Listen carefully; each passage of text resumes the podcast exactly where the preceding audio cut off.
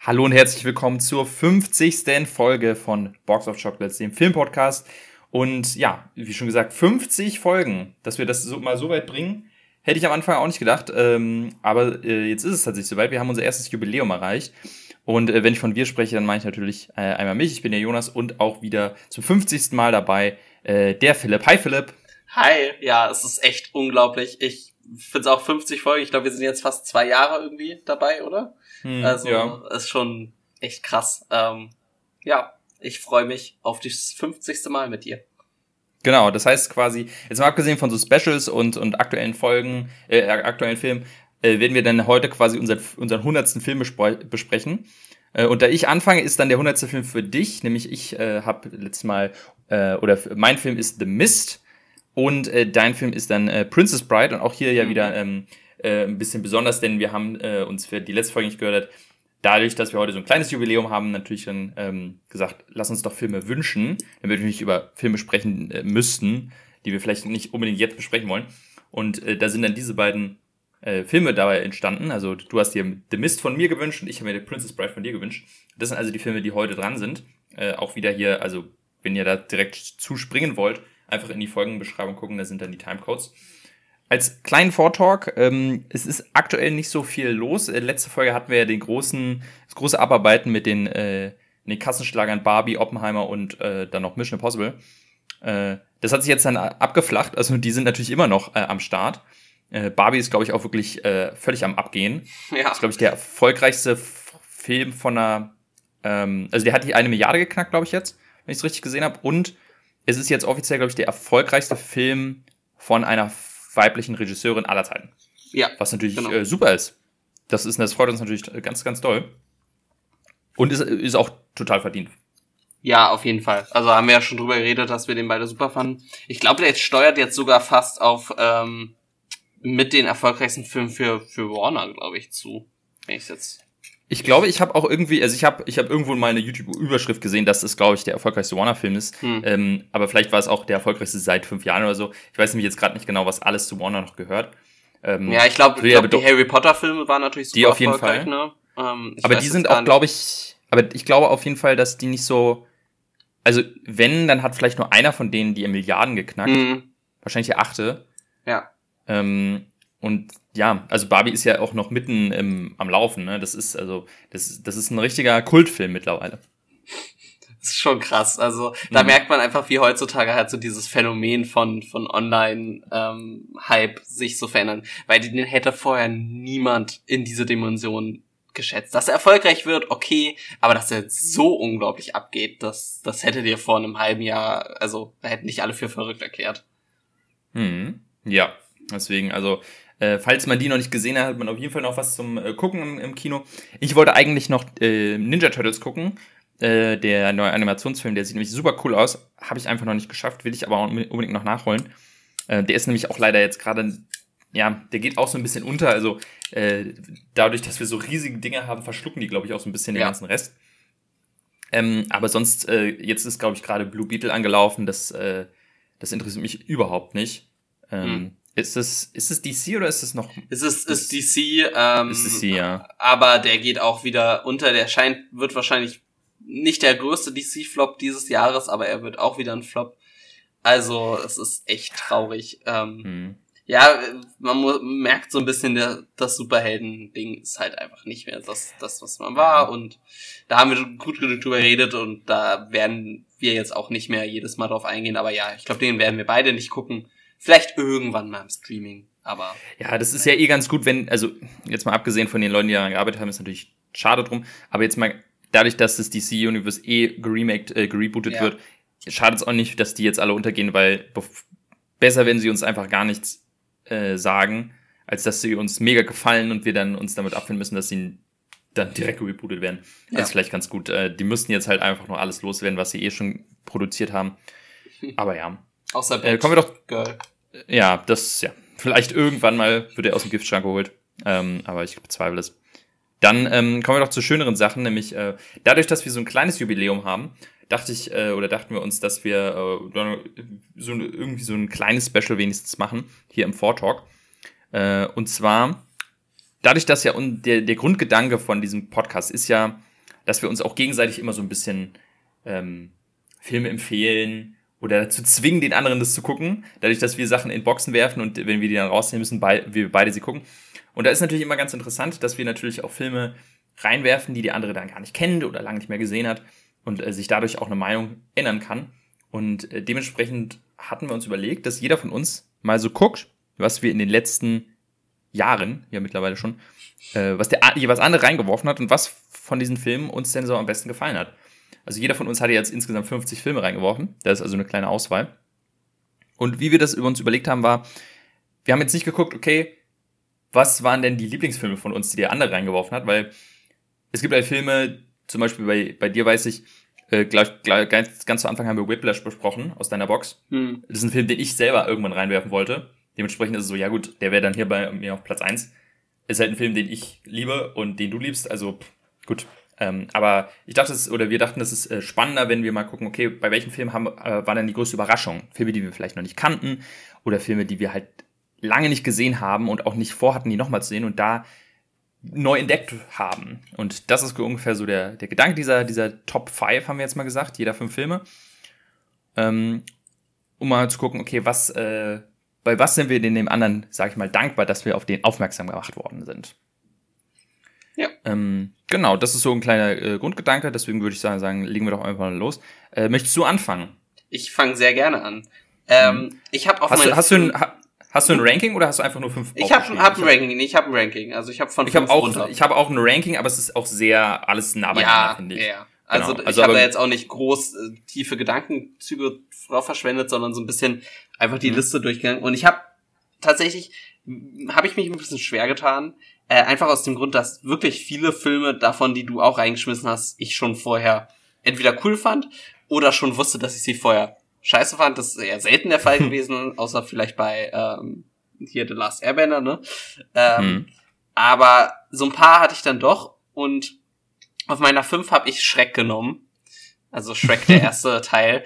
Einfach, ich habe den definitiv schon mal geguckt gehabt vorher, aber ich habe ihn, glaube ich, nie so richtig, ähm, ja, mögen möchten, weil ich ihn immer so ein bisschen als minderwertig angesehen habe, wenn so was äh, blöde das klingt, weil ne, der Animationsstil ist halt ein bisschen gealtert und so weiter.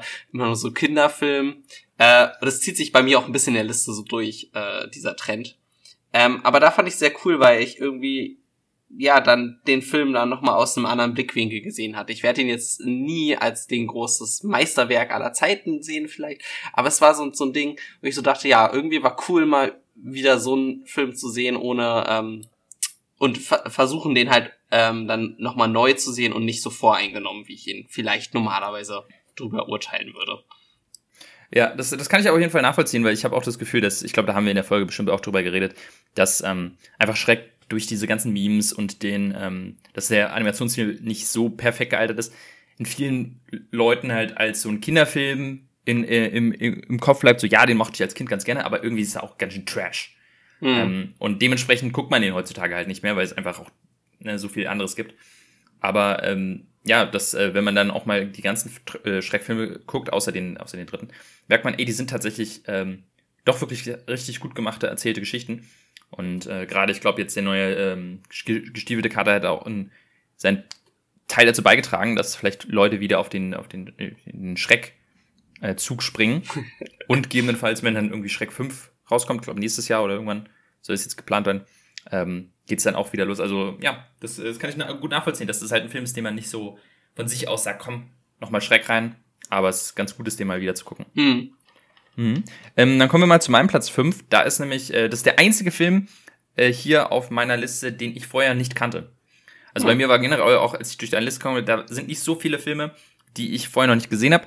Und bei den paar war es, waren es eher so Filme, wo ich sage, hm, ja, okay, ist ganz, war ganz nett, aber ja, weiß nicht. Aber der Film, der hat mir wirklich äh, Spaß gemacht und den hätte ich, glaube ich, so schnell nie gesehen. Und zwar ist es Edge of 17. Ah, ja. Das, äh, genau, so, äh, so, weil nur wenn ich auf das äh, Cover geblickt hätte und äh, vom Namen her und so, hätte ich gedacht, ja, ist irgendwie so ein Teenage Highschool-Drama, interessiert auch keinen. Ähm, Und im Grunde ist er das ja auch, aber äh, ich finde, der hat wirklich äh, das Herz am rechten Flex, ein wahnsinnig schöner Film. Wie gesagt, kein, kein Meisterwerk, aber ich finde trotzdem schön, dass ich ihn jetzt hier gesehen ha äh, habe, weil wie gesagt, so schnell wäre ich jetzt nicht darauf gekommen zu sagen, ey, weißt du was, den muss ich noch mal sehen, den muss ich abhaken, weil der auch, ich glaube, bei vielen einfach nicht auf dem Radar ist. Und deswegen bin ich ganz froh, dass du mich auf den aufmerksam gemacht hast. Ja, das ist, das freut mich sehr, weil ich ähm, gucke ja sehr viel genau diese Highschool-Dramen immer. Und das ist dann immer schön, wenn man in dem ganzen äh, Haufen Scheiße dann mal so, ein, so einen kleinen Diamanten findet. Ähm, ja, finde ich cool. Äh, dann würde ich zu meinem Platz 4 kommen und wir bleiben weiter bei Kinderfilmen oder zumindestens äh, auch wieder Kinderfilme, die Erwachsene gerne gucken. Und zwar habe ich Toy Story auf die 4 genommen. Auch ein Film, den ich ja nie geguckt hatte vorher. Ähm, oder zumindest mich nicht groß erinnern konnte. Ähm, wo ich ja auch wirklich so dann danach direkt dran und drauf war, die anderen Teile zu gucken, habe ich zwar jetzt immer noch nicht gemacht. Ähm, shame, aber ähm, da war ich wirklich so, ja, das war einfach cool und äh, das war auch wieder so ein Ding, auch gleiche Sache wie bei Shrek, Animationsstil hat, hat mich eigentlich sonst so super abgeschreckt. Es wäre nie so ein Ding gewesen, wo ich mich jetzt zu Hause alleine hingesetzt hätte und gesagt, okay, ich guck den jetzt. Aber wenn man halt dann so ein bisschen dazu gezwungen wird und sich dann darauf einlässt, dann ist es einfach eine schöne Zeit gewesen. Ähm, deswegen meine vier. Hm, das, das freut mich sehr. Da muss ich jetzt mal einen aktuellen äh, schnellen Rant loslassen, weil ich habe jetzt vor ein paar Wochen oder so wurde mir ein Video vorgeschlagen, wo es hieß, ja, jetzt kommt ja Toy Story 5, was könnten da vorkommen? Und ich hatte das gar nicht mehr auf dem Schirm. Und es geht mir schon wieder so auf die Nerven, dass die echt wirklich ein Toy Story 5 machen, weil du hast ja die anderen nicht gesehen, aber ich sag mal, Toy Story 3 war eigentlich die perfekte Abschluss für eine Trilogie. Dann kam Toy Story mhm. 4 und man sagt so, oh, muss das jetzt sein? Aber naja, gut, okay. Und Toy Story 4 ist ein schöner Film und schafft es wirklich nochmal neu einen schönen Abschluss zu schaffen. Also sie haben es wieder geschafft, einen wirklich schönen Abschluss für diese Geschichte zu geschaffen. Und jetzt wollen sie es wieder einreißen, indem sie nochmal einen neuen Teil machen, mit denselben Figuren. Ist mir so auf die Nerven. Ähm, das ist mal wieder das typische Disney ähm, Ausschlacht-Ding. Ah, es ist so traurig, aber ja, das, das muss ich nur gerade loswerden, weil ich, ich glaube, nächstes Jahr wird wahrscheinlich Toy Story 5 auf uns zukommen und ähm, da habe ich jetzt schon keinen Bock drauf. ja. Äh, kommen wir doch was, zu was Schönes und zwar, äh, wir bleiben wieder, wir bleiben bei, ähm, du bleibst bei Animation, ich bleib bei äh, Highschool-Dramen. äh, einer deiner, ich glaube, aller Lieblingsfilme. Äh, ganz am Anfang haben wir den hier besprochen mm, und das äh, Film, den ich, ich auch schon kannte. Ich weiß schon, auf was hinausläuft. Mhm. Nämlich äh, Perks of Being a Wallflower. Äh, ein Film, den ich zwar schon kannte, aber einfach nicht so abgespeichert habe als so einen geilen Film.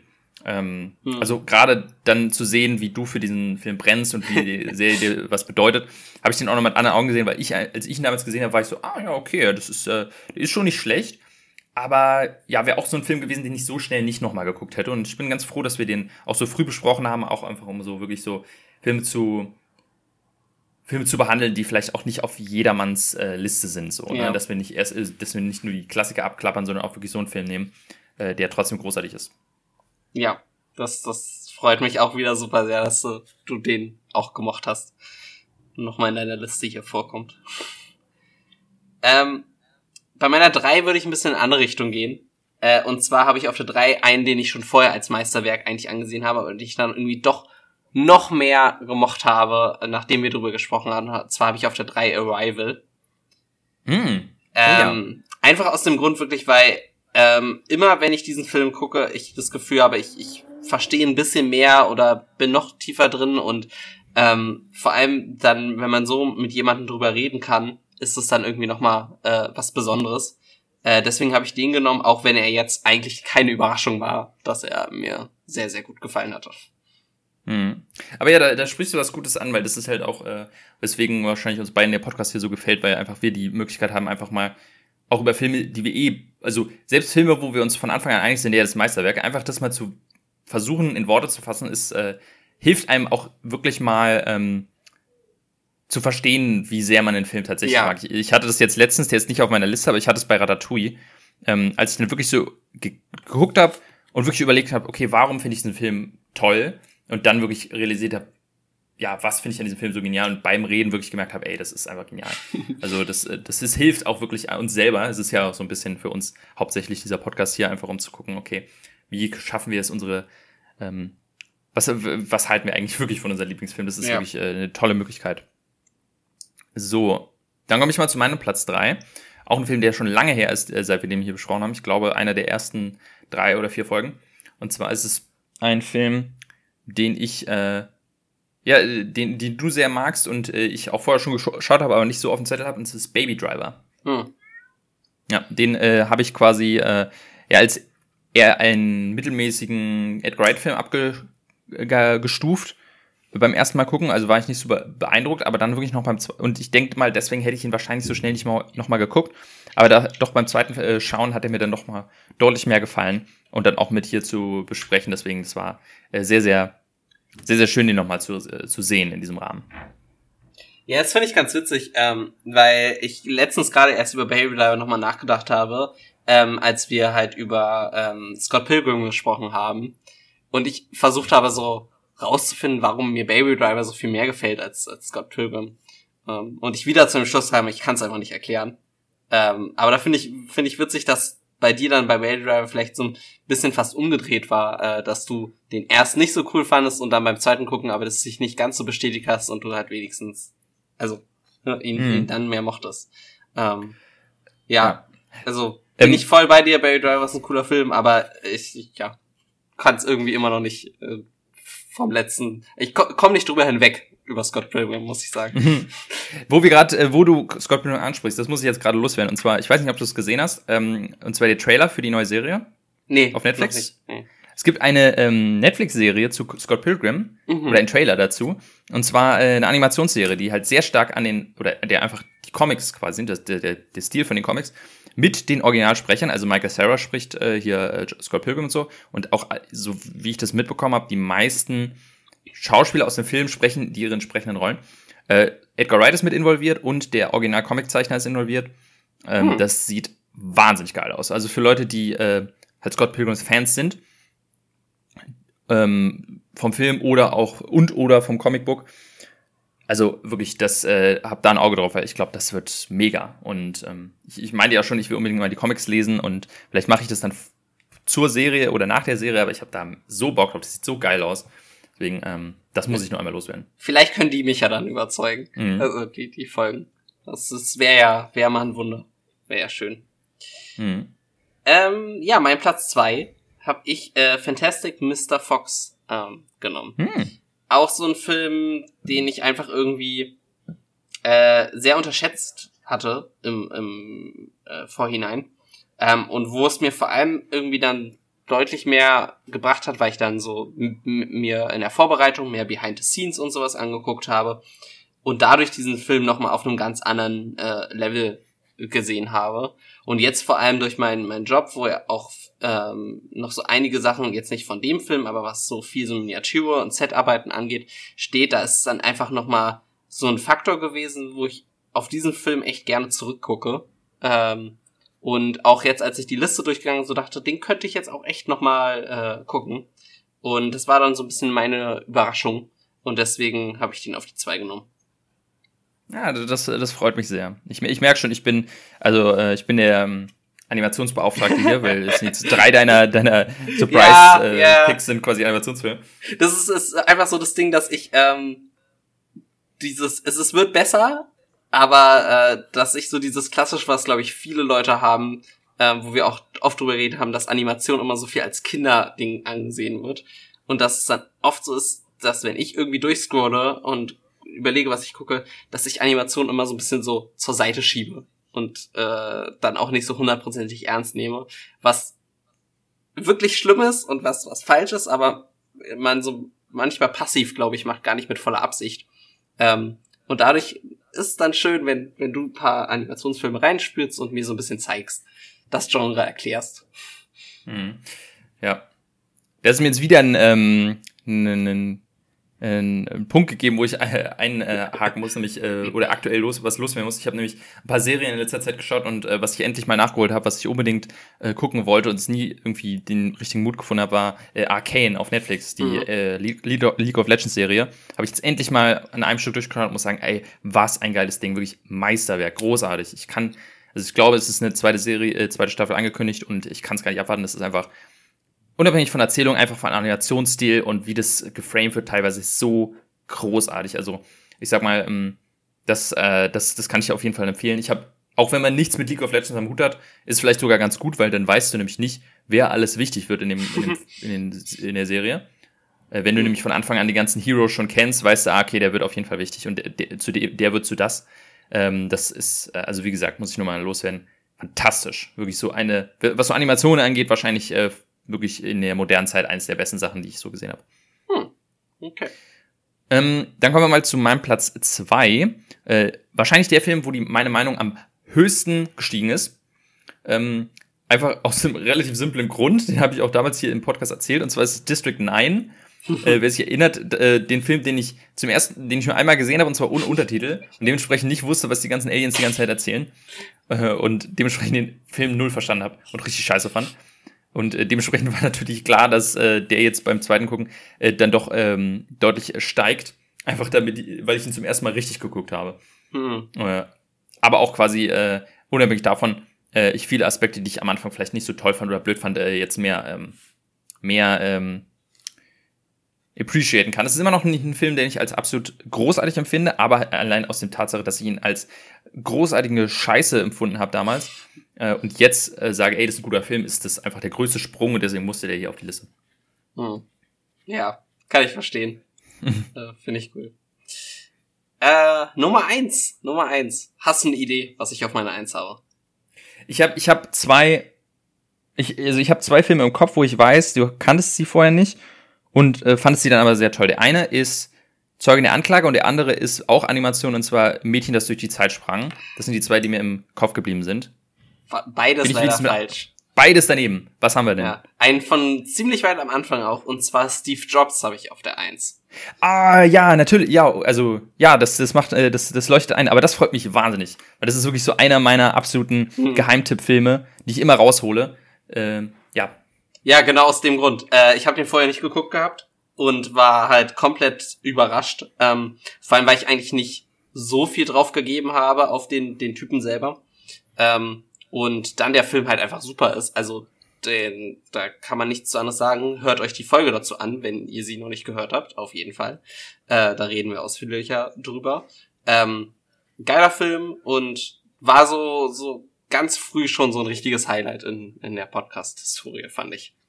Hm, das ist doch super. Und äh, genau, nochmal als, als Disclaimer hier, wir sind keine Apple-Fanatiker, wir sind, glaube ich, haben keine, beide kein iPhone. Nee.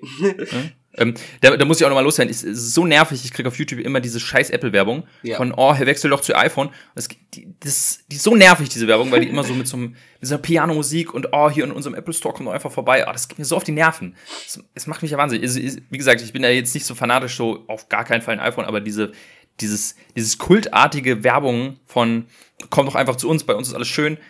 Das, das, ja. ah, ich mag es überhaupt nicht. Deswegen, und ich kriege die ständig, diese Werbung, deswegen, die macht mich so wahnsinnig äh, genervt. ja, ich habe jetzt von, von der Arbeit, mein Arbeitshandy ist ein iPhone und das habe mhm. ich ehrlich gesagt auch noch kein Faktor gefunden, der mich zum Wechseln überzeugen würde. Mhm. Ja. Ähm, so kommen wir zu meinem Platz eins. Und das ist ein Film, den fand ich vorher schon gut, aber jetzt durch den Podcast, um auch sich mal so richtig auseinanderzusetzen, ähm, ist der Film bei mir unglaublich gestiegen und ich finde ihn absolut geil. Ähm, und das ist, ich weiß nicht, ich könnte fast, wenn ich mich richtig erinnere, ist es bei dir fast sogar andersrum. Äh, es ist Tenet. Ah. Den hast du mal reingeworfen mhm. und ähm, ich, ich erinnere mich, dass du ihn dann nicht so also bei mir war der, der Sprung wirklich krass, weil ich ihn im, im ich habe ihn einmal im Kino gesehen und war so, ja, ist schon ganz cool, aber irgendwie auch ein bisschen weird und habe mhm. Hälfte nicht verstanden. Aber dadurch, dass ich dann halt im Podcast dachte mir, okay, ich will ihn verstehen, habe ich ihn halt, glaube dreimal, nee, zweimal gesehen einmal auf Englisch, einmal auf Deutsch und dann nochmal irgendwie so YouTube-Videos mit äh, Visualisierung, wann ist was rückwärts und vorwärts. Und ähm, das ist natürlich, also das ist natürlich viel von einem äh, Zuschauer zu verlangen, den irgendwie dann dreimal zu gucken, um ihn toll zu finden, aber deswegen habe ich ihn wahrscheinlich, hätte ich ihn so schnell wahrscheinlich nicht in, auf der die Art und Weise geguckt. Durch den Podcast wollte ich es aber und habe dann wirklich diesen Film so richtig appreciaten können, so richtig geil, oh, das ist alles so geil durchdacht und macht so Spaß zu gucken mittlerweile, deswegen ist der bei mir so gestiegen. Ähm, das äh, bin ich sehr, sehr froh, dass wir über den hier mal sprechen konnten. Ja, Tennis ist immer noch für mich so ein Film, wo ich so, so denke, ähm, wollte uns da eigentlich äh, Nolan verarschen oder meint er das wirklich alles so ernst? Also, das ist so, so ein Ding, wo ich, wo, wo ich immer das Gefühl habe, er hat so seine Limits ausgetestet. Wie weit kann er gehen? Ähm, und Leute finden es trotzdem noch geil. Ähm, das ist äh, so ein Film, ich glaube, wenn ich den zweimal gucken würde an zwei unterschiedlichen Tagen, würde ich zwei komplett unterschiedliche Meinungen danach haben. Aber allein deswegen, finde ich, hat er dann auch irgendwie den, den Platz wirklich verdient. Weil ja. man halt so viel drüber reden kann, ähm, ohne, ohne jetzt zu tief zu gehen. Aber obwohl der Film halt so wenig Inhalt vielleicht sogar hat, mhm. also es ist so, wir haben nicht mal einen richtigen Hauptcharakter und trotzdem ist es so ein krasser Film. Ähm, es ist, ja, wie ich meine, es kommt immer sehr darauf an, wo ich, wie ich mich gerade befinde, was ich über den Film sagen würde, glaube ich. Ja, es ist auf jeden Fall spannend zu sehen, dass äh, jetzt quasi äh, nach Tenet der nächste Film Oppenheimer ist, der eine völlig, also völlig anders ist, ja. der wirklich, ich sag mal, erzählerisch äh, wahrscheinlich ein Meisterwerk ist, äh, was Tenet einfach nicht ist, also von, von der Story her, die ist einfach nicht so wahnsinnig spannend in dem Film, aber äh, die Inszenierung oder die Idee einfach, das ist halt wie so eine Art, äh, ja, einfach so eine, so eine Trickserei oder so, eine, so ein Fingerspiel, äh, wo sich wirklich, wie du schon sagst, Nolan einfach so guckt, okay, was kann man denn so alles machen? Äh, und dann bastelt hier irgendwie eine Story dazu. Ähm, und das kann ich auch erzählen, wenn Leute das nicht gefällt äh, oder die sagen, äh, dafür ist Oppenheimer einfach besser gemacht als Kino. Haben wir ja schon letzte Folge drüber geredet, dass ich da einfach irgendwie nicht so mit connecten konnte. Mhm. Ähm, aber ja, also wenn man sich das so richtig, Tenet ist einfach so ein Film, in dem man sich so richtig rein, rein verlieren kann, wenn man da so richtig äh, Lust drauf hat. Und das, äh, das gefällt mir einfach. Ja. ja. Das also quasi zu den Filmen. Äh, da ist also auf jeden Fall äh, einiges dabei. Äh, noch vieles, was wir hier erwähnen hätten können. Aber es sind 50 Filme oder er, jetzt erst noch 48, die wir schon besprochen haben hier. Also viel, viel äh, zu schauen und, und viel zu besprechen. Und da kommt ja jetzt, jetzt auch noch einiges. Also wer weiß, wie lange wir das noch machen. Äh, in Folge 100 können wir das Ganze nochmal hier machen. Es gibt genug, es gibt genug Kinofilme oder genug Filme, über die man, glaube ich, immer noch sprechen kann. Mhm. Ich finde immer, ich finde es immer witzig, wenn ich mich vorbereite und dann einen eine Film raussuche, die ich reinwerfe, dann wie man doch auf einmal dann wieder auf Filme äh, stoßt und so denkt, hä, über den haben wir noch nicht gesprochen oder der ist noch in keiner Box da und dann so denkt, ja, dann, dann kommt der halt rein. Also. Mhm. Äh, ich habe noch eine Sache habe ich noch vorbereitet äh, als, als mhm. kleine äh, interessante Sache und zwar ähm, so als kleinen, ich glaube, wir haben es einmal hier erwähnt, aber so als kleinen Behind the Scenes als wir angefangen haben mit dem Podcast, wussten wir noch nicht so ganz, okay, weil, ähm, was ist so das Thema oder wie wollen wir das strukturieren. Eine erste Idee war, dass wir vielleicht einfach so die IMDb-Liste runterarbeiten, so von Platz eins und dann immer tiefer. Äh, haben wir uns dann irgendwann gegen entschieden, weil wir dann auch über Filme sprechen wollen äh, müssen, die wir vielleicht nicht unbedingt besprechen wollen oder beziehungsweise andere Filme, über die wir gerne reden wollen, sind einfach nicht auf dieser Liste drauf, wie zum Beispiel, also äh, ja, hier Tenet, District 9, Baby Driver, Perks, Age of 17 sind alle da nicht drauf. Hm. Äh, deswegen hätten wir über die nie sprechen können. Ähm, und deswegen habe ich das einfach mal geguckt, okay, hätten wir das tatsächlich damals durchgezogen, ähm, wie, wo wären wir denn jetzt? Ne? Da hätten wir jetzt 100 Filme besprochen. Und wie viele Fi Filme von denen, die wir tatsächlich besprochen haben, sind denn, also überschneiden sich mit dieser Liste? Mhm. Äh, und da, äh, da würde ich dich mal raten lassen. Also wir haben jetzt 100 Filme, oh. äh, IMDb Top 100. Was glaubst du, wie viele von diesen 100 Filmen haben wir in unseren 50 Folgen jetzt besprochen? Also ich zähle mal The Mist und äh, Prince Bride dazu. Hm. Obwohl Spoiler, die, die sind ja beide nicht, nicht drin, logischerweise. Die sind nicht auf der Liste. Wobei, wobei bei Rotten Tomatoes hat Princess Bride 97 Prozent, also das muss man auch erstmal mhm. schauen. Ja, ähm, das stimmt. Aber, boah, das finde ich verdammt schwer. Also, mhm, ich, ich, ich glaube schon, dass wir einige auf jeden Fall haben. Ähm, ich würde so 40 sagen. 40 sind äh, dann doch ein bisschen zu viel. Es sind, ja. ähm, es sind 23. Oh, aber, so aber ich, aber ich sag mal so, wenn ich jetzt ein paar dazu zähle, mhm. bist du mit den 40 gar nicht so weit weg, weil äh, fünf davon, oder fünf sind noch in unseren Boxen. Mhm. Über die haben wir einfach noch nicht besprochen, aber die werden so, wir noch okay. besprechen. Mhm. Äh, das sind äh, Django, Departed, Leben ist schön, ähm, Memento und Your Name. Die, äh, genau, die haben, mhm. haben wir noch nicht zugekommen. Und bei, ich habe mal vier rausgeschrieben, die wir theoretisch, ich sag mal, Anführungszeichen besprochen haben, aber einfach keine eigene Folge. Toy Story 3 habe ich, glaube ich, auf jeden Fall drüber geredet in der Toy Story Folge. Ja. Äh, Infinity War haben wir bei Endgame mit Sicherheit auch besprochen. Und dann halt zwei Filme, die einfach so neu sind, dass wir sie hier regulär besprochen haben, nämlich Oppenheimer und Spider-Verse 2. Ah, also die, okay. die, kann man ja auch mit dazu zählen, würde ich sagen. Mhm. Äh, und dann kommen wir auch auf, ja, dann, dann sind wir bei äh, 42, also äh, bei 32. Ja, okay. Also halt ein bisschen. Aber krass, ich hätte gedacht, wirklich gedacht, dass wir so, so viele, wir haben ja wirklich viele, auch die man so als jetzt Popkulturmäßig sagen würde, die, mhm. jeder geguckt haben muss, aber das dann doch relativ wenig davon da oben stehen. Jetzt, äh, uns fehlt halt, also wir haben halt noch nicht so viel über diese Klassiker gesprochen, ne? Also ja. es, äh, abgesehen von Zeugen der Anklage, die auch auf der Liste ist, äh, jetzt die, die ganzen Charlie Chaplin Sachen haben wir ja, noch nicht gemacht stimmt, und stimmt. ähm, äh, was weiß ich, ähm, auch so aus den 50er Jahren, so mm. Sunset Boulevard. Äh, Herr der Ringe und Star Wars fehlt uns noch, also ähm, da, da, da bleibt schon was liegen. Aber theoretisch haben wir auf jeden Fall über viele äh, Filme gesprochen und ein paar davon habe ich auch auf der Liste gesehen, wo ich sagte, ja, die werde ich irgendwann mal reinwerfen. Äh, man will halt nicht ähm, immer nur über die, die Meisterwerke gesprochen, sondern ja. ab und zu auch mal über so, vielleicht auch nicht so gute Filme oder einfach so kleine Hidden Gems. Und ich denke mal, da haben wir auch heute zwei dabei. Äh, deswegen ja. ist es vielleicht ein ganz guter Übergang zu nämlich meinem Film, der auf jeden Fall nicht auf einer Top 10 Liste oder Top 100 Liste auf IMDb ist, aber halt wirklich. Na, vielleicht auf irgendeiner Horrorliste könnte er bestimmt mal auftauchen. Ja, mit Sicherheit und vor allem, je nachdem, welche Version man schaut. Äh, es geht um The Mist von Frank Darabont. Äh, für den, für die Leute, die der Regisseur nicht sagt. Überraschenderweise ist der mittlerweile halt nicht mehr so auf dem Zettel, aber der hat zwei der besten Filme aller Zeiten gemacht, vielleicht, nämlich ähm, Die Verurteilten und Green Mile. Hm. Äh, und danach nicht, äh, danach hat man nicht mehr so viel von ihm gehört, außer halt, das ist sein, sein anderer Film, von dem, von dem viele noch wissen, The Mist. Äh, und er hat die erste Staffel Walking Dead, glaube ich, gemacht, die ja. Serie. Was auch ganz lustig ist, wenn man Walking Dead gesehen hat, weil man äh, sieht so sehr, sehr viele Walking Dead Schauspieler in, ja. dieser, in diesem Film hier. Das ist echt lustig, ich wusste gar nicht. Ich wusste von einem Schauspieler, nämlich dem, äh, dem älteren Mann, der am Anfang in den äh, Supermarkt mhm. reinkommt. Äh, aber tatsächlich sind da noch andere. Äh, worum geht's in The Mist? Also es ist eine Stephen King-Verfilmung 2007 und es geht eben darum, dass äh, in so einer kleinen ähm, amerikanischen Kleinstadt äh, einfach äh, von einem Tag auf den anderen so ein, so ein Nebel kommt, der alles umhüllt und da sind Monster drin. Und wenn, wenn die bringen um. Und dementsprechend muss sich so eine größere Gruppe, die halt gerade in einem Supermarkt war, in diesem Supermarkt verschanzen und gucken, was jetzt passiert. Und zum einen geht es halt natürlich darum, sich vor diesen Monstern irgendwie zu verteidigen, aber viel mehr geht es auch darum, diesen Mikrokosmos von, okay, wir sind hier eingesperrt und wir hocken aufeinander und äh, ja, äh, irgendwann eskaliert diese Mini-Gesellschaft. Äh, also es geht gar nicht mehr wirklich um die Monster, sondern auch viel mehr um diese, in, äh, ja, diese menschlichen Konflikte, die äh, dabei entstehen. So, auch so, so ein klassischer äh, Zombie- ähm, Zombie-Tropen-Film, auch so wie bei Walking Dead äh, irgendwann, wo eigentlich man das Gefühl hat, okay, die äh, Monster sind gar nicht die größte Bedrohung, sondern ja. eigentlich der, die anderen Menschen. Und äh, das ist, äh, geht auch in The Mist so. Und ja, ohne zu viel zu spoilern, ähm, ist The Mist möglicherweise auch bekannt durch das wahrscheinlich niederschmetterndste Ende, was man so in, in, in Filmgeschichte gesehen hat. Also es, es, wird häufig gesagt als das krasseste Ende, was man so kennt und äh, kann man, glaube ich, auch, kann man so unterschreiben.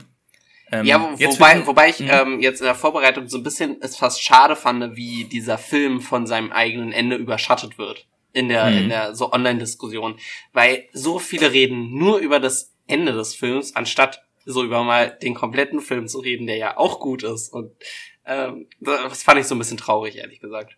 Mhm.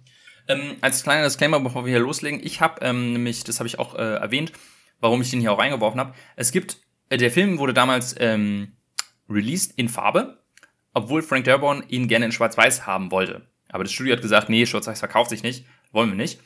Äh, aber dann auf Blu-ray oder auf, auf, DVD hat dann Frank Darabont gesagt, komm, können wir einfach eine Schwarz-Weiß dazu dazulegen. Und das ist jetzt so insgeheim mein Director's Cut. Und den wollte ich unbedingt sehen, weil viele gesagt haben, das macht den Film deutlich besser äh, und habe ihn jetzt gesehen äh, in Schwarz-Weiß. Ich weiß nicht, äh, wie hast du ihn jetzt gesehen? Ich habe ihn jetzt in Farbe gesehen, aber ich hatte ihn schon mal in Schwarz-Weiß geguckt. Ah, okay, sehr gut. Ich habe genau, jetzt ich hab leider, jetzt also ich, ich weiß nicht, damals hatte, glaube ich, ein Kumpel irgendwie die Blu-ray. Ich hatte jetzt aber leider nur Streaming und da gab es ihn leider nur in Farbe. Mhm. Genau, also das als Disclaimer, ich werde auch darauf eingehen, wie ich jetzt die Schwarz-Weiß-Version fand. Ähm, habe so ein paar Szenen jetzt als Vergleich nochmal in Farbe geguckt, aber jetzt nicht den ganzen Film. Äh, so, äh, legen wir los. Äh, was, äh, wie gefällt dir denn oder wie findest du denn The Mist? Also ich finde ihn ähm, wirklich gut in dem, was er macht, halt in diesem Mikrokosmos und in diesem, ähm, wie, wie die Leute interagieren. Obwohl ich so ein bisschen gemerkt hat, in manchen Momenten stolpert er dann, finde ich doch. Also einerseits ähm, hast du ja ähm, relativ am Anfang äh, diesen Konflikt zwischen unserem Hauptcharakter, jetzt sagt mir der Name nicht aus dem Kopf. Oh, ich weiß auch nicht, Dave, glaube ich, oder David? Ja, David, glaub. Mhm. Und sein, sein, seinem Nachbar. Ähm, ja, so, so ein Anwalt ja, irgendwie ist ja, das, Ja, ne? genau, ja. Der von, von Brooklyn Nine-Nine. Hm, genau, daher kennt, daher auch noch. ähm, und da fand ich so ein bisschen, der führt dann so eine Truppe und die laufen da einfach raus. Und, und ich hatte so ein paar, manchmal hatte ich das Gefühl, ja, Leute, Menschen in, in so Situationen, in so Extremsituationen machen oft dumme Sachen und, oder irrationale Entscheidungen. Aber manchmal hatte ich das Gefühl, da geht der Film mir dann noch ein bisschen zu weit, so wenn ich jetzt heute drauf gucke. Also, dass er manchmal ein bisschen bei mir die Glaubwürdigkeit ähm, äh, verliert. Trotzdem wird er dann für mich vor allem durch die äh, Schauspielerin, die so die äh, verrückte Religiöse spielt, mhm. da wird er dann für mich richtig gut. Also dieses, wo es dann eher so zum, zum Ende hingeht und dieser Konflikt so ein bisschen ähm, krasser auf das ausgeht, da habe ich wirklich das Gefühl, ja, das könnte halt wirklich so, so passieren. Ähm, nur so zu Beginn hatte ich so ein bisschen das Gefühl, oder da stehen sie dann auch einmal so, so im Kreis und da hast du so das Gefühl, ja, jetzt müssen sie hier ganz alle ihre tiefen Dialoge nochmal raushauen, weil es ist ja so, wir reden ja hier über die, die alle Menschen im gesamten so Ding so ungefähr. Da habe ich so ein bisschen das Gefühl, ja, okay, ähm, du bist immer noch im Horrorfilm, du bist jetzt hier nicht äh, das tiefe Melodrama. Aber insgesamt gefällt mir der Film trotzdem super, vor allem weil er halt eine tolle Stimmung macht und auch das CGI hat sich okay gehalten für 2007. Hm. Ja, also ähm, auf deinen Punkt so einzugehen, ich äh, muss dir da total zustimmen. Einer meiner größten Kritikpunkte an dem Film ist auf jeden Fall wie der Charakter von, wie heißt er, äh, der, der, der Nachbar halt. Mhm. Ich, das, ich, ich hatte das gar nicht mehr in so in Erinnerung. Ähm, aber eigentlich ist es halt auch ein interessanter Konflikt, nicht nur zwischen dem Hauptcharakter, sondern eigentlich zwischen der ganzen Stadt. Weil man irgendwie, es wird angedeutet, er hat mal so ein äh, Lawsuit gegen die komplette Stadt gemacht und ist halt deswegen irgendwie nicht so mega beliebt. Mhm. deswegen hat er auch das Gefühl, dass ihn alle nur verarschen wollen oder niemand auf seiner Seite ist oder so. Und das ist dann, das war eine interessante Dynamik, dass er halt mit denen da eingesperrt ist. Ähm, und dann, wie du meinst, irgendwann geht er einfach und ist weg. Und es gibt auch keinen Payoff dazu, dass du irgendwann siehst du seine Leiche oder äh, es kommt irgendwann raus, dass er überlebt hat oder irgendwie so, sondern er ist einfach dann nicht mehr im Film. Ja. Und ich weiß nicht, ob das Absicht war. Es wirkt fast so, als hätten sie einfach keine Zeit, den weiterzuerzählen. Ich weiß auch nicht, wie es im Roman ist oder so. Kann ja sein.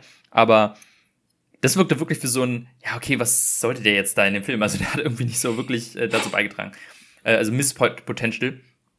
Ähm, ja, vor allem, weil, weil er so einer der ersten Charaktere ist, die wir kennenlernen. So, das, du mhm. denkst ja immer so, die kommen so früh, die müssen ja irgendwie eine größere Rolle spielen und dann ist er einfach weg. Mhm. Genau. Und ähm, ja, äh, wo es dann diese religiöse Fanatikerrichtung geht von der einen Frau, äh, das ist auch, das ist, glaube ich, so wahnsinnig äh, Stephen King-mäßig, so richtig klassisch Stephen King. Und ähm, finde ich auch super gemacht.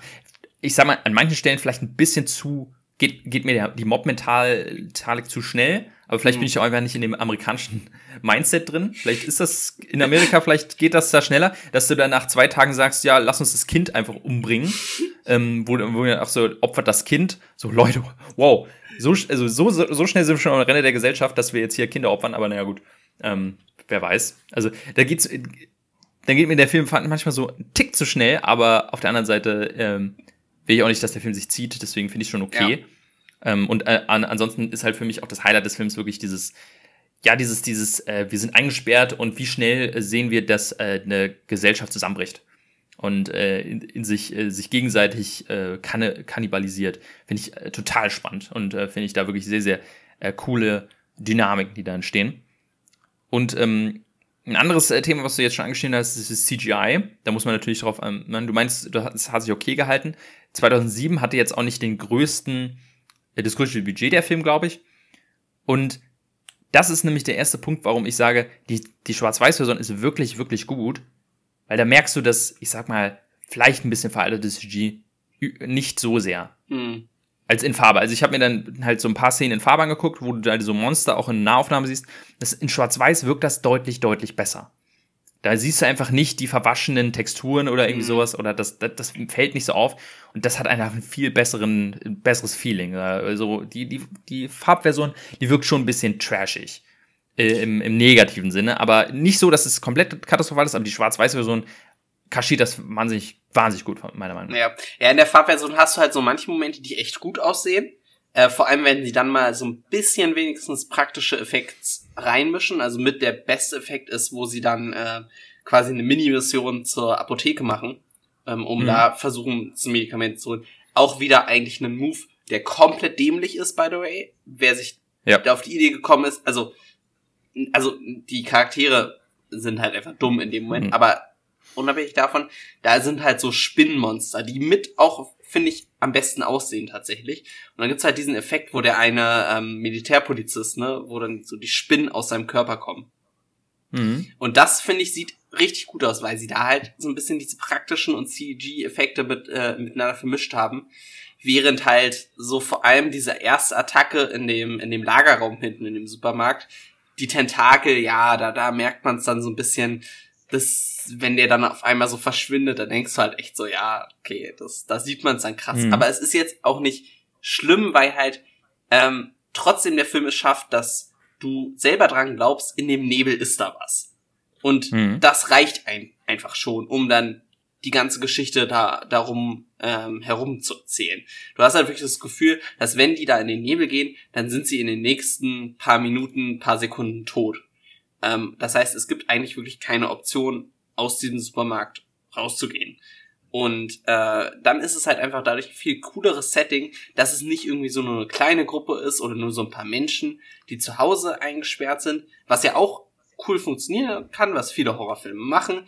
Ähm, aber dieses, dass du so viele Menschen hast, das heißt, dass diese Konflikte untereinander so, so wichtig werden, ist einfach dann äh, viel interessanter und äh, ist, glaube ich, das Beste, was der Film äh, für sich hat, ähm, wenn man das Ende jetzt mal rausnimmt und äh, was ich einfach auch selten seitdem mal gesehen habe, vor allem in einem Horrorfilm. Mhm, ja, gerade dieses große, viele Charaktere und mhm. äh, diese, diese, na, wie du schon meinst, häufig hast du halt dieses irgendwie fünf Leute sind irgendwo eingesperrt oder so. Manchmal kennen die sich vorher schon, aber hier ist es halt so, okay, die kennen sich alle so halb, äh, aber ein paar, also ja, so, so Sachen, die man sonst weglächelt, werden, kommen dann so zum Vorschein.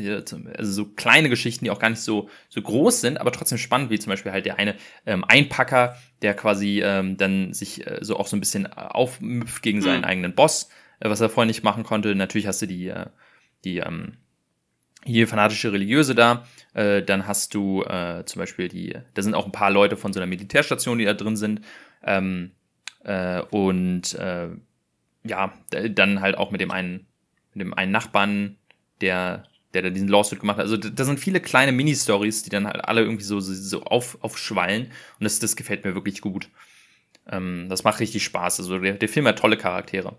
Ja, vor allem schafft der Film halt, dass du dich wirklich um diese Charaktere kümmerst, so dass es halt auch dann äh, selbst bei den so Nebencharakteren relativ emotional ist, wenn sie dann halt nach und nach sterben. Ne? Also mhm. ähm, das ist ja oft so bei Horrorfilmen, dass du dann so das Gefühl hast, ja, also das hatten wir ja letztens bei hier Evil Dead Rise war das, ne? Wo du mhm. schon wusstest, ach guck mal, die Charaktere, die sind doch nur da, um abgemuckt zu werden. Wo es dann auch einfach gar keinen Effekt, bis auf, sieht halt eklig aus, ähm, hat auf dich, ähm, als wenn du jetzt hier einige Charaktere hast, selbst so der, der, der Militärtyp, ne, der dann von der, der Gruppe quasi geopfert wirst, da finde ich, hat man eine viel krassere Reaktion darauf, auf den Tod, als wenn es jetzt ein No-Name irgendwie, der halt nur im Hintergrund rumgelaufen ist. Mhm, genau, ja, auf jeden Fall. Deswegen, ähm, hat er auf jeden Fall, also für, für Charaktere hat er auf jeden Fall wirklich einen, macht er einen guten Job, dieser Film. Mhm. Ähm, ein, ein Aspekt, der auf den dann auf jeden Fall, wenn man auf den Aspekt zum Horrorfilm zurückkommt, du meinst ja schon dieses, diese Angst vor dem, okay, da ist irgendwas im Nebel. Ich finde, das schafft der Film auch wahnsinnig gut. Diese Angst vor diesem Ungewissen, mhm. dass du, also am Ende weißt du ungefähr so, was für Viecher es gibt, aber gerade am Anfang weißt du wirklich nicht, du siehst halt so Tentakel, okay, du weißt, irgendwas ist da, aber du weißt nicht genau was und du siehst es nicht komplett. Und mehr und mehr kriegst du mehr Viecher zu sehen, aber gerade so über den Film hinweg dieses, okay, du hast diesen Nebel, du siehst nichts da drin, du weißt, da sind Viecher und die sind wahrscheinlich laufen da vor deinen Augen rum, aber du siehst sie nicht, ist, finde ich, wahnsinnig scary. Mhm. Und da, was ich faszinierend fand, ist, ähm, da haben wir schon ein paar Mal drüber geredet, der Film schafft es total gut dadurch, Horror auch am Tag zu schaffen.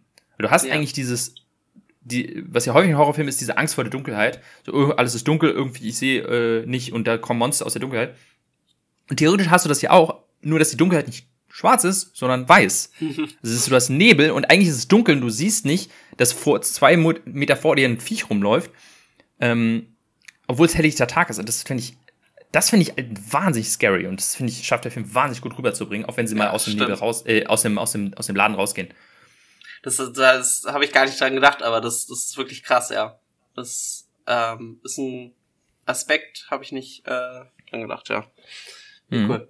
Wollen, wollen wir dann trotzdem einmal auf das, das große Ende eingehen? Ähm. Mhm, äh, ja, äh, beziehungsweise äh, bevor wir aufs Ende eingehen, ein Aspekt, der jetzt so ein mhm. bisschen halb mit dem Ende zu tun hat, äh, den ich äh, vielleicht als Negativpunkt gebe, äh, gerade dieses ähm, Angst vorm Ungewissen, äh, finde ich dann schade, dass sie tatsächlich in dem Film so eine, so eine Halberklärung irgendwo geben, woher diese Monster tatsächlich kommen. Äh, man kriegt dann raus, ja, irgendwie, es gab eine Militärmission und da, die wollten irgendwie ein Portal zu einer anderen Dimension öffnen und dabei ist der Nebel dann rausgekommen und die Monster.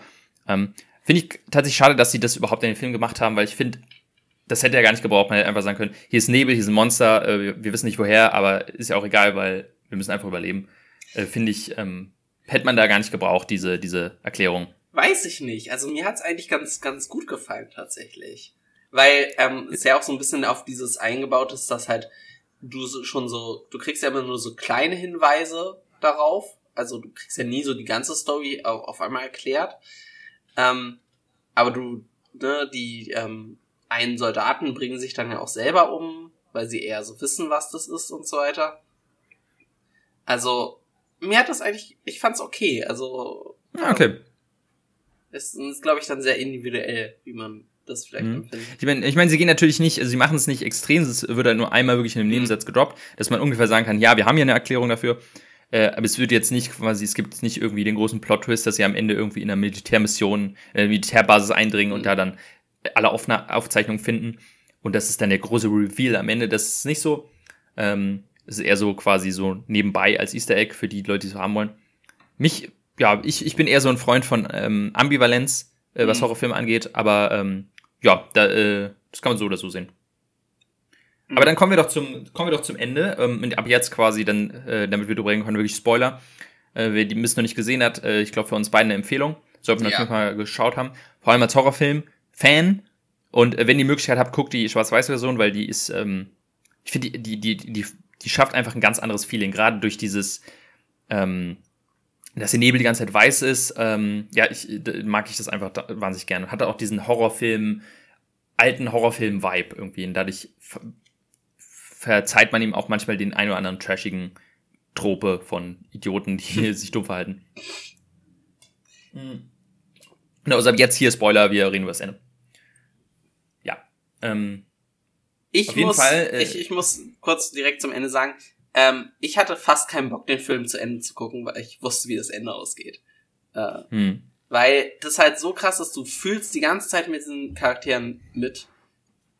Und dann geht's so aus und es ist so böse und so dark, ähm, dass du wirklich so diese Sekunden vor der Erlösung quasi entscheiden sich, das zu tun. Und also mir hat's wirklich nochmal, obwohl ich genau wusste, was passiert, das Herz nochmal zerrissen. Und hm. ein Horrorfilm, dass der so eine emotionale Reaktion hat, das habe ich wirklich selten. Ähm, ist ja, klar, du hast immer Angst und, und Schreck, aber so wirklich dieses, dass du so, so ein Dread-Gefühl hast und du eigentlich keinen Bock mehr hast, das äh, finde ich sehr krass. Ja, und, und das Ding ist, ähm, das, äh, auch wenn man das vergleicht mit anderen Horrorfilmen, du hast ja häufig den Horrorfilm, dass irgendwie alle sterben außer eine Person mhm. und es ist alles total tragisch. Aber irgendwie ist es ja dann auf eine Art und Weise doch ein Happy End, weil du sagst, okay, wenigstens einer von uns hat es rausgeschafft. Ja. Äh, und der, der Mörder ist irgendwie vorbei, äh, der ist weg oder irgendwie sowas. Ähm, das heißt, man kann so in gewisser Weise sagen, ey, okay, wir sind alle verreckt, aber einer hat es wenigstens überlebt, immerhin. Hier ist es so, es hat zwar einer überlebt, aber auf der anderen Seite sind halt vier völlig umsonst geschaut, oder vier? Ja, vier, ne? äh, ne? Vier sind völlig Genau. Völlig umsonst auf dem letzten Meter noch gestorben. Was einfach dann wirklich so, und der, der überlebt hat, ist eigentlich dann wirklich so, hat, kann man sich für ihn freuen, dass er überlebt hat? Eigentlich nein, nicht. Also nein. Es ist eigentlich über, das also, ist so dieses Survivor, Survivor Guild. In meinem Headcanon bringt er sich relativ schnell danach selber um.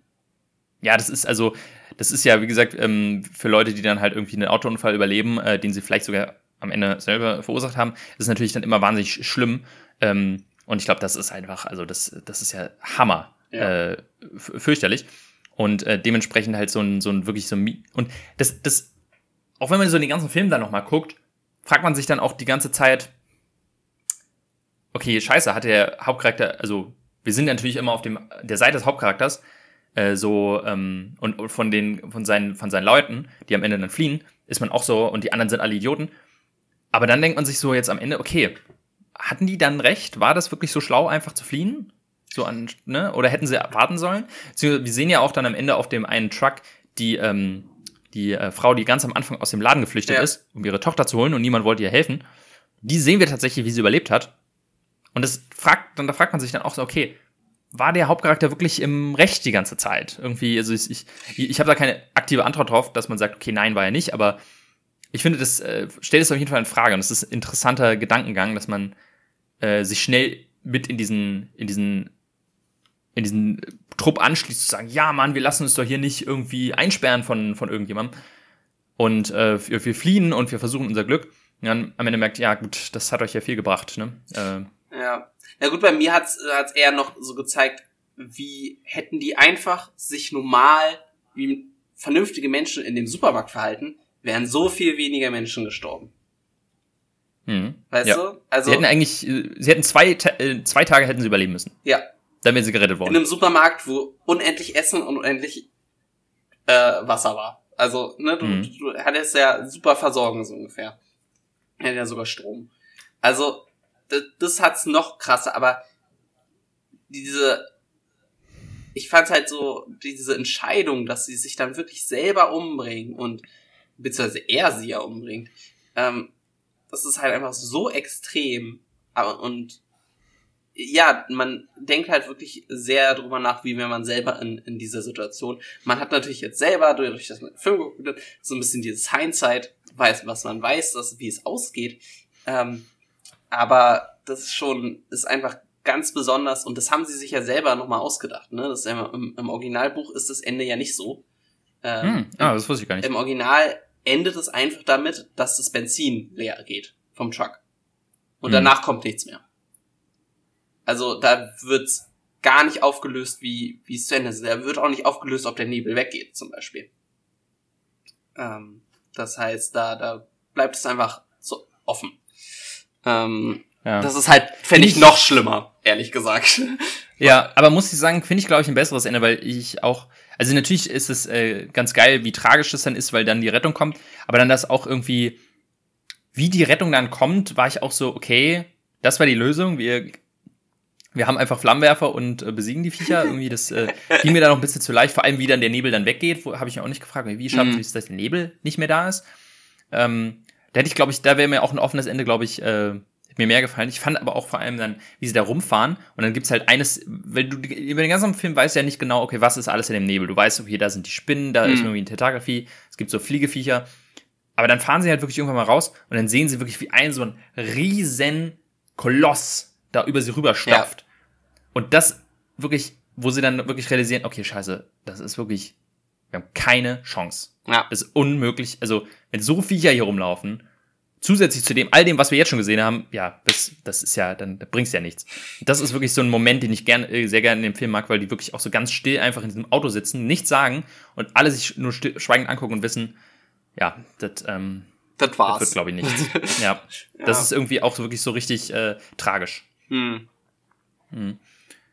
Ja, also da, da gehen die Meinungen auf jeden Fall, glaube ich, auch auseinander. Aber es ist halt wirklich, egal wie man es dreht und wendet, ist es eins der denkwürdigsten Ende für einen Film, ähm, den, der einen nicht so schnell loslässt.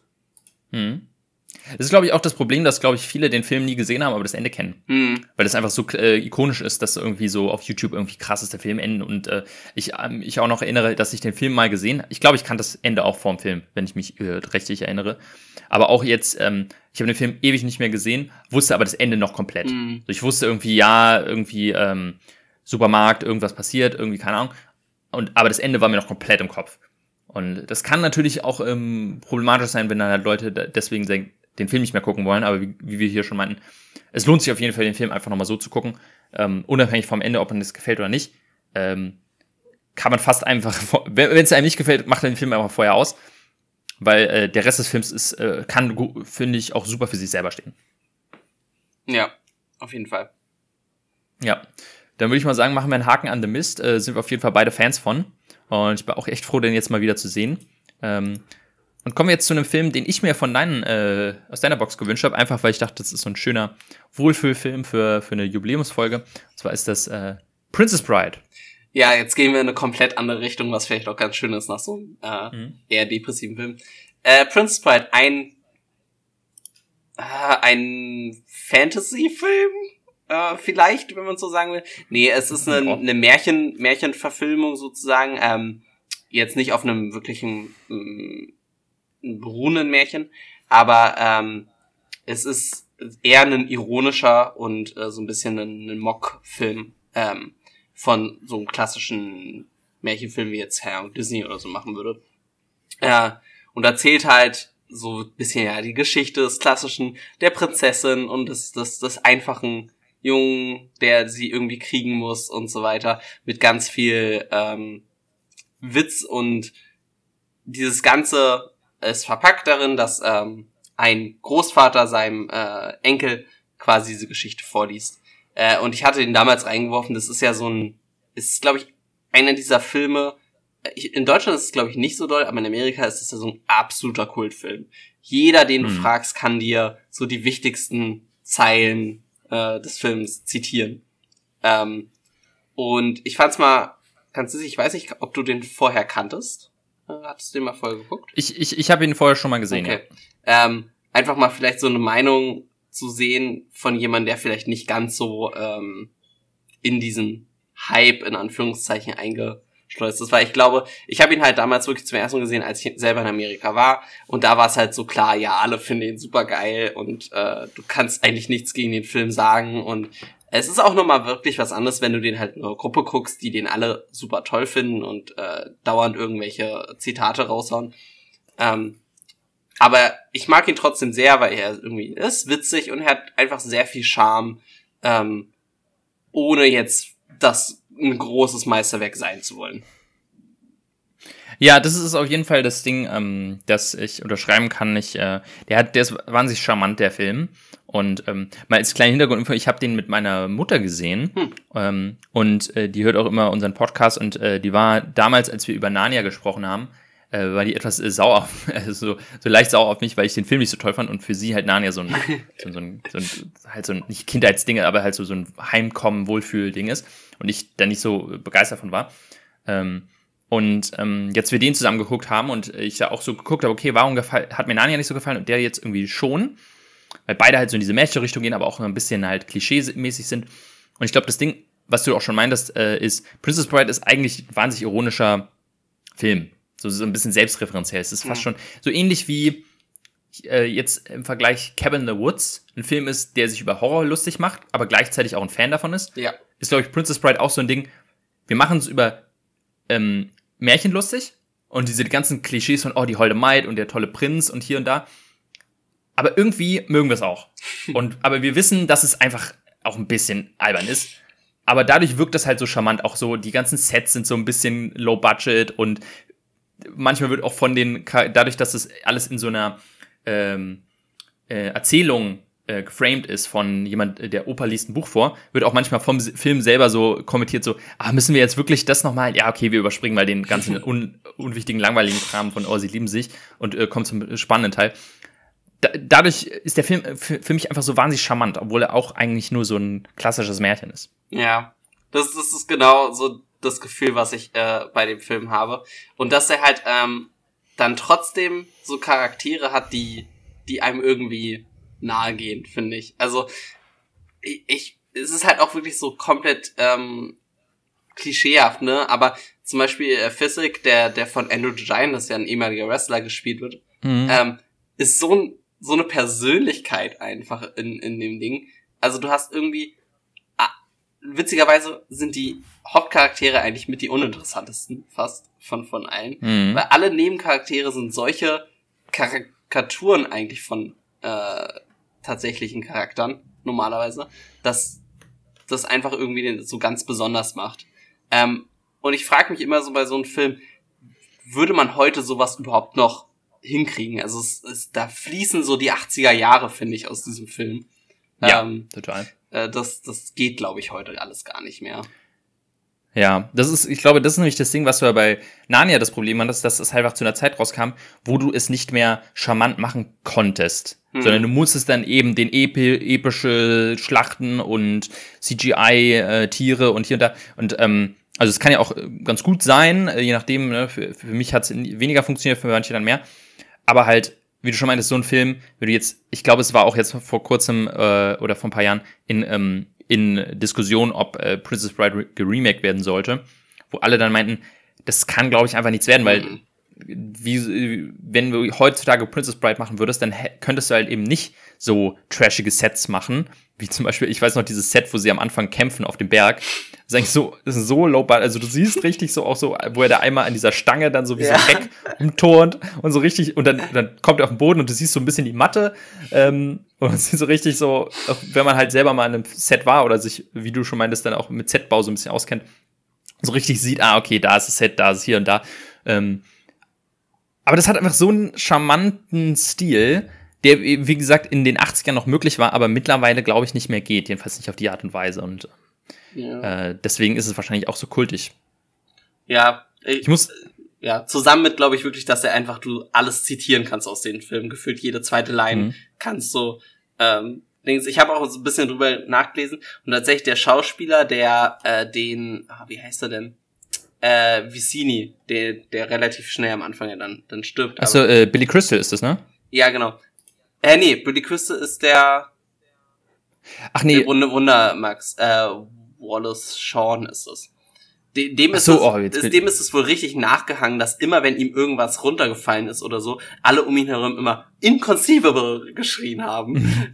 also, das, das ist so manchen wohl auch da ein bisschen auf den Sack gegangen, dass die äh, immer mit diesem Film verbunden wurden. Ah, hier. Ah, Wallace Shawn. Ja, nee, daher kenne ich den. Ja, nee, ähm, auf jeden Fall äh, ähm, so klassischer 80er-Film. Ich glaube halt auch einfach, dass ähm, der in, in, Deutschland nicht so ein großes Ding ist, weil ich glaube, dieses äh, Quotable-Ding ähm, auch so ein bisschen von der von der amerikanischen Originalfassung kommt. Ähm, mhm. Also die, die äh, Synchro ist ganz gut, die habe ich jetzt auch geguckt. Aber ähm, so ein paar Szenen finde ich in, in Englisch dann doch ein bisschen, also die, die, die verlieren ein bisschen an, an, an Kult, finde ich, wenn ja. man sie übersetzt. Also eine, meine Lieblingsszene ist halt die, äh, oder ist vor allem dieses, ähm, die Line von Inigo Montoya, die ist ja wirklich so das Klassischste aus dem Film. Äh, die kommt im Englischen, glaube ich, ein bisschen besser, die er dann immer wiederholt. Ja. Und auch, äh, auch ein Highlight ist quasi äh, das, äh, der vergiftete Becher, das ist auch eine, äh, eine der wenigen Szenen. Also ich muss sagen, ich, ich hatte ihn schon mal geguckt, aber ich konnte mich nicht mehr an so viel erinnern. Mhm. Und hat auch gar nicht mehr in Erinnerung, wie trash, trashig der teilweise ist, dieser Film. Ähm, aber äh, an, an manche konnte ich mich noch erinnern, vor allem halt an diese äh, vergiftete Becher-Szene, die ich, äh, glaube ich, meine Lieblingsszene aus dem Film ist. Ich mag die einfach sehr gerne. Mhm. Ich, ich, ich liebe sie auch so ein bisschen quatschig ja, ist. Ja, sie ist natürlich quatschig, aber ich liebe die Szene, wo sie beide den Berg runterrollen. Ähm, ja, die ist auch so geil. Ist einfach genial. Es ist so, so unglaublich dämlich. Aber da ist auch einfach ein, hat man das Gefühl, dass da richtig Ahnung hinter, wie lang kannst du so einen Witz ziehen. Weißt du, weil es keine mhm. Sekunde mhm. zu lang gemacht ist, aber auch nicht zu kurz, dann, sonst würde der Witz ja, wäre es ja nicht witzig sozusagen. Ne? Also, mhm. ähm, du, du hast viel, was so Timing ist. Auch, dass der Film selber nur so relativ kurz ist. Dadurch funktioniert das halt alles relativ gut und du hast nicht so das Gefühl, dass, ähm, dir das irgendwie so auf den Kopf gehauen wird, die Witze, sondern sie landen einfach selber. Äh, schon. Mhm. Ja, und dadurch, dass der Film auch einfach nicht so lang ist, äh, kommst du auch besser klar, dass die Story einfach nur ist, äh, Prinzessin muss gerettet werden vom Prinzen ja. und wird sie am Ende und alle sind glücklich. Mehr ist es ja nicht. Ähm, und aber dadurch, dass es halt auch, äh, das, das Ganze wird ja geframed von äh, ein kleiner Junge ist krank und sein Opa liest ein Buch vor. Und das sorgt dafür, dass dieser Film auch sich selber anfühlt wie so ein, ja, also ich glaube, deswegen ist er auch so kultig oder für viele halt so wie nach Hause kommen, weil man sich selber so das Gefühl hat, man einem wird gerade so eine kleine Geschichte erzählt. Ähm, unabhängig davon, also ich hatte jetzt in meiner Kindheit nicht wirklich häufig äh, Erinnerungen, wie, wie ich so eine Situation hatte, dass mir jemand eine Geschichte vorliest. Aber irgendwie beim Film gucken fühlst du dich irgendwie so. Und das macht dir irgendwie so ein wohliges Gefühl. Und auch so das Ende des Films ist irgendwie so schön, wie der, der Opa dann nach Hause geht und dann das, der Junge sagt, äh, kannst du mir morgen nochmal vorlesen? Mhm. Und das ist irgendwie so, das ist einfach so, so wholesome. Ja, genau. Ja. Ja, ähm, Hast, hat, kenn, kenn, ich habe mich mal so ein bisschen reingelesen an die, äh, ins, ans Original, äh, ans Originalbuch. Ach, das ist ja auch. Okay. Ja, es ist echt, also ich, ich bin auch nicht ganz hintergestiegen, aber es ist auf jeden Fall so, dass das ein Buch ist, was verfilmt wurde. Mhm. Aber im Buch ist es auch so, dass jemand ein Buch vorliest. Mhm. Also es ist so, ähm, okay. wenn ich es richtig verstehe, der Autor, oder im Buch ist es so, dass der Autor sich selber reingeschrieben hat als fiktiven äh, Charakter, die ihm damals dieses Buch Princess Bride vorgelesen wurde, äh, als Kind von seinem Vater, glaube ich, und jetzt ist er erwachsen und möchte seinen Kindern dieses Buch vorlesen. Aber während, und während er es vorliest, äh, sieht man auch, äh, als er ist dann, glaube ich, Ich-Erzähler, wie er quasi bestimmte Sachen überspringt oder sagt, ja, hier, das ist nicht so wichtig oder so, glaube ich. Äh, und es geht auch ein bisschen darum, dass er über dieses Buch, wie er es vorliest, so ein bisschen seine Beziehung mit seinem Vater verarbeitet und sich zurückerinnert, irgendwie so. Also es ist ein bisschen tatsächlich sehr meta dafür, dass das Buch auch re relativ alt ist. Und ähm, das haben sie halt so ein bisschen versucht zu überbrücken oder rüberzubringen mit dieser, diesem Framing, dass äh, in dem Film auch Princess Bride ein Buch ist, was jemand vorliest. Hm. Ähm, fand ich ganz spannend, weil ich äh, dann auch nicht sicher war, okay, ist das, äh, inwiefern ist das quasi, gibt es ja. dieses Buch Princess Bride wirklich? Und dann ist halt quasi auch das Originalbuch auch schon so, dass es Absicht ist, dass das die Geschichte vom Prinzen und der Prinzessin eigentlich so ein bisschen sehr klischeehaft Fantasy-mäßig ist mit Burg, König, hm. Prinz, ja. Prinzessin. Er hat ja auch selber das Drehbuch geschrieben, ne? Mhm. Ja. Hat er? Also kann sein, weiß ich nicht. Ich glaube, er hat selber äh, gemacht. Ja. ja. Oh ja, ja, äh, das sieht, das Originalwriter äh, und Writer, ja, mhm. sind dieselben. Ja, also auf jeden Fall ähm, richtiger, äh, ein, wirklich ein Wohlfühlfilm, kann man sich immer, glaube ich, reinziehen, vor allem, weil der halt so kurz ist. Ähm, wenn man ihn noch nicht gesehen hat, ist das, glaube ich, ein super Film, einfach mal zum Abhaken. Deswegen. Ja. Das, dann würde ich sagen, äh, machen wir da auch einen Haken dran, ne? Genau das dann zu Princess Bride, dann sind wir damit durch äh, und haben quasi unsere große Jubiläumsfolge fast fertig. Eine letzte Amtshandlung kommt noch, denn wir machen natürlich weiter damit. Es ist jetzt nicht so, dass wir aufhören. Wir haben ja noch einiges in unseren Boxen, was besprochen werden muss. Und äh, wie auch jede Folge schmeißen wir neue Filme rein, die ähm, gezogen werden können. Und äh, da äh, du dann in der nächsten Folge als erstes, äh, oder wir deinen Film als erstes besprechen, äh, würde ich mit dir mal anfangen. Was würdest du denn heute reinwerfen? Äh, ich werfe rein Kill Bill. Hm, Kill Bill. Ja, sehr gut. Ähm, ich würde dann sagen, also sollen wir beide gucken? Ich, bei Kill Bill ist es ja eigentlich so, dass es ein, so, so ein Zweiteiler-Film ist. Ja. Ähm, ich glaube, der wurde auch, also von mir aus können wir auch nur, wir, wir gucken mal, wie, wie wir zeitlich dann schaffen. Ja, aber ich glaube, aus können wir auch nur schaffen. Der erste ist eh besser als der zweite. Ähm, der zweite fällt immer so ein bisschen ab. Ich glaube, ich glaube, ich würde den ersten gucken und wenn ich Zeit habe, gucke ich den zweiten auch noch hinterher. Ansonsten lese ich mir schnell noch mal durch, was da mhm. passiert. Ähm, weil der, ich glaube, das, das, das, was man am meisten im Kill Bill besprechen kann, passiert eh alles im ersten Teil. Ja. Ja, mega, Kill Bill. Dann ähm, schmeiß ich mal einen Film rein und zwar, ähm, vorhin hattest du schon angesprochen, dass ähm, du ja sehr gerne auf so Teenage Highschool ähm, Kram stehst. Und äh, so einen habe ich jetzt auch mitgebracht. Ist ein Highschool-Teenie-Film äh, und ist äh, ein Musical. Und äh, da passt natürlich der Name perfekt, nämlich oh. High School Musical. Okay. Mhm. ein Film, den ich, äh, mit dem ich unfreiwillig ein paar Kindheitserinnerungen äh, verbinde. Deswegen dachte ich, äh, weißt du was, ähm, warum nicht mal einmal wieder gucken? Auch hier, ich denke mal, es reicht, dass wir den ersten gucken. Ja. Ich glaube, mein Kultklassiker wäre der zweite, aber ähm, mhm. lass uns den ersten gucken und sollten wir aus irgendeinem komischen Grund zu viel Zeit übrig haben, gucken wir vielleicht noch zwei und drei. Wohl drei habe ich, glaube ich, nie gesehen. Drei muss man wirklich, glaube ich, nicht geguckt haben. Aber ja, über den ersten, äh, glaube ich, ist ganz lustig, mal äh, den zu besprechen. Ja, auf jeden Fall. Äh, so, ich habe auch schon gezogen. Genau, jetzt ziehen wir nämlich noch, was tatsächlich für die nächsten Folge. Und was hast du denn so gezogen? Ich habe gezogen Django Unchained. Django Unchained, den hast du, glaube ich, letzte Folge ja, erst eingeworfen. Ja, ganz, ganz neu. Mhm. Ja, perfekt. Ähm, haben wir auf jeden Fall dann, wie schon vorhin gemeint, äh, einen weiteren von der Top 100 IMDb-Liste ja. abgehakt. Äh, jetzt wurde auch äh, ganz lustig, du hast jetzt gerade einen äh, Tarantino reingeworfen und direkt einen rausgezogen. Tja. Mhm. Also, als wäre es geplant.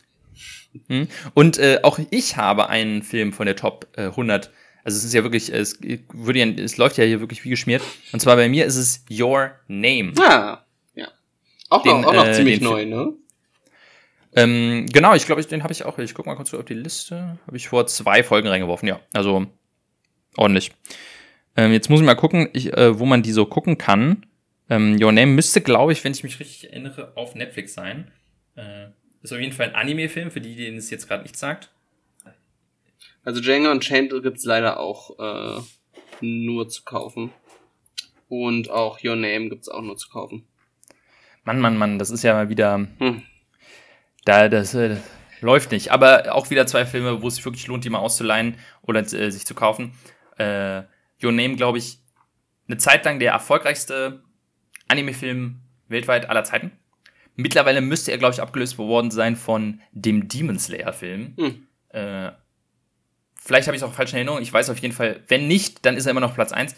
Er hat nämlich damals äh, Chihiros Reise abgelöst, der lange Zeit auf Platz 1 war. Und ähm, ja, Your Name, äh, großer, großes Phänomen. Hab jetzt äh, vor, vor ein paar Folgen oder, oder dieses Jahr äh, kam der neue Film von Makoto Shinkai raus, nämlich ähm, äh, Suzume den ich äh, nicht so krass gut fand wie Your Name. Your Name ist großartig, deswegen freue ich mich mal darüber zu sprechen, äh, um auch mal wieder ein bisschen äh, dich in äh, Anime rein zu, zu schubsen. Ja. Und auf Django freue ich mich auch, den habe ich nämlich lange nicht mehr gesehen. Ja, der ist äh, immer wieder gut. Hm. Dann gibt's äh, dann unsere nächste Folge. Äh, diesmal nicht regulär in zwei Wochen, denn äh, diesmal bin ich dran mit äh, Urlaub. Ah. Ins, wenn ich mit, nämlich heute zwei Wochen fahre ich genau, also wo wir jetzt gerade aufnehmen, in zwei Wochen fahre ich in den Urlaub für zehn Tage. Das heißt, es wird sich ein bisschen verschieben. Ähm, vielleicht schaffen wir es, na, wir müssen mal gucken, ob wir es vielleicht schaffen, ein bisschen früher aufzunehmen und dass ich die dann auch kurz bevor mein hm. Urlaub losgeht, hochlade. Vielleicht, aber im Zweifelsfall wird es ein bisschen länger dauern, einfach weil äh, ich äh, dann nicht da bin. Äh, ich, ich freue mich einfach mal nicht schuld zu sein, weißt du. genau, dann ähm, gucken wir mal, wenn die nächste Folge rauskommt. Äh, dann Folge 51 mit Django Unchained und Your Name. Äh, bis dann also viel Spaß beim Filmschauen und äh, bis zum nächsten Mal. Ciao, ciao. Bis dann. Tschüss.